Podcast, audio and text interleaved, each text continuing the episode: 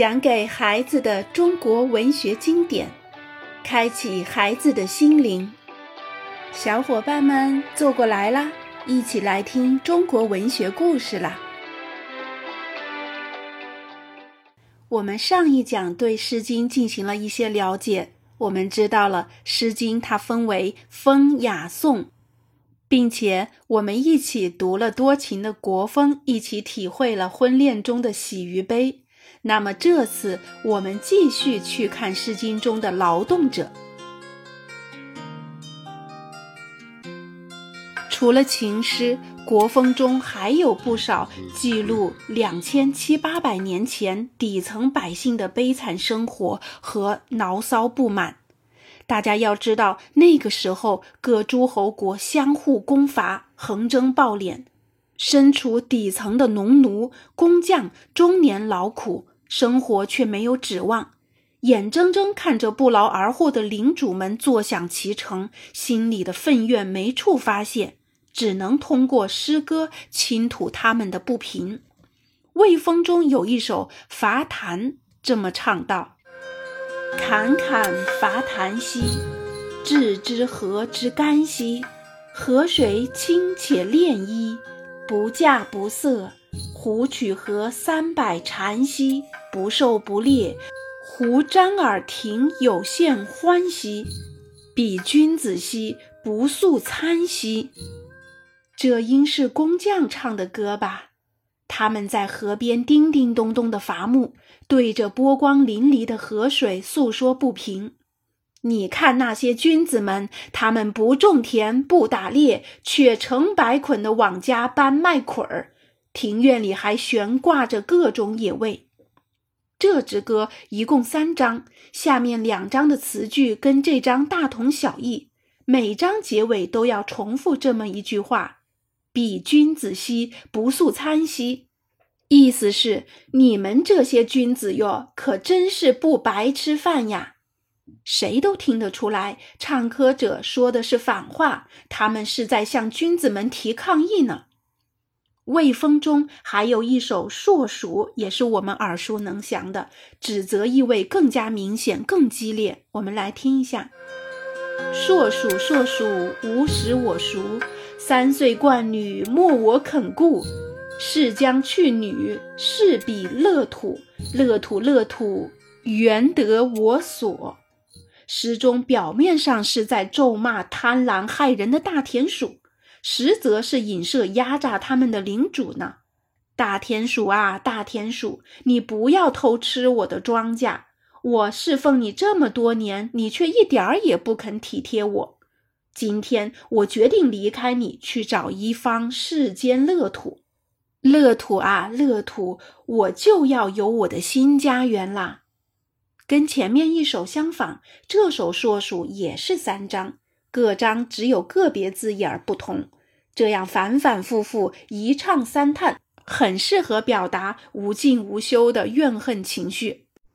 描写农奴生活最全面的是《冰封》中的七月，全诗共八章，很详尽地诉说了农奴一年四季的辛苦劳作，有点像后来的《四季调》。农奴们耕种、养蚕、纺麻、织布。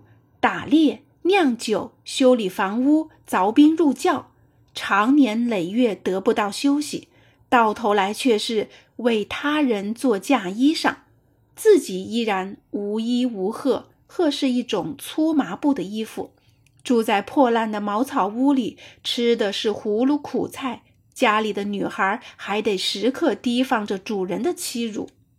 类似这样描写百姓劳动生活的长诗，在古代诗坛上真称得上是绝无仅有、独一无二。那么接下来我们再来看一下《小雅》。《小雅》中还有一些反映兵戎生活的诗歌，如《采薇》《出车》《六月》等。就拿《采薇》来说吧，诗人模拟一个还乡士兵的口吻。他走在回家的路上，心中还没忘记出征的生活。那生活既艰苦，又让他骄傲。士兵懂得，不赶走侵略者，老百姓就没有和平安定的生活。可是离家越近，他的情绪就越低沉。离家快一年了，亲人们还不知怎么样呢。他唱道：“昔我往矣，杨柳依依；今我来思，雨雪霏霏。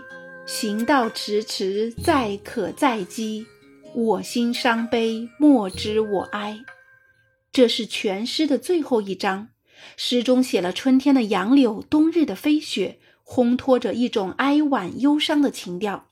从这首古老的诗章里，我们深深地体会到可以称作诗的那么一种味道了。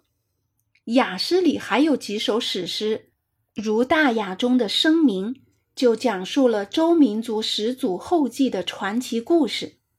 后稷的亲娘叫姜原。有一回，她到田野里玩，踩在一个巨人的脚印上，就怀孕生下了后稷。姜原把这个没爹的孩子扔到小巷子里，过往的牛羊不但没踩死他，还喂奶给他吃。姜原又把它扔到冰雪中，天上飞来一大群鸟儿保护它，后姬终于活了下来。后姬自小就很聪明，专爱摆弄瓜豆儿什么的。经他培植的庄稼苗齐杆壮，颗粒饱满。后姬用收获的五谷祭祀上天，上天便赐福保佑整个周民族。这首诗虽然涂着神异的色彩，却反映了周族始祖对农业的重视。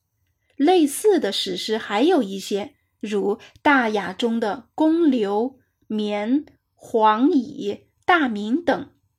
那么我们再来说到宋，宋诗则大部分是歌颂祖先功德、祈求上天降福或赞美国君的内容，大都使用了夸张的语言，也有一些是史诗，像商颂中的玄鸟等。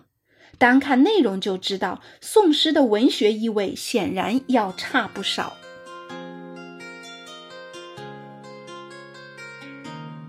我们知道，如果在古代你不学诗，是很难张口说话的。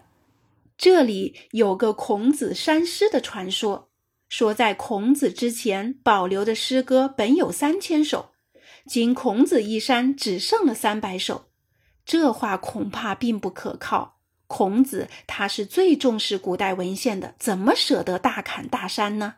而且，据专家考证，孔夫子刚出生时，诗已经就是现在这个样子了。那么，孔子鼓励儿子以及学生学诗，他说：“不学诗，无以言。”就是说，不学诗，连话都说不好。他又说：“小子们，为什么没人学诗啊？学诗可以训练联想，学习观察。”培养合群观念，学习讽刺手法。往近处说呢，可以侍奉父母；往远处说，可以侍奉君主。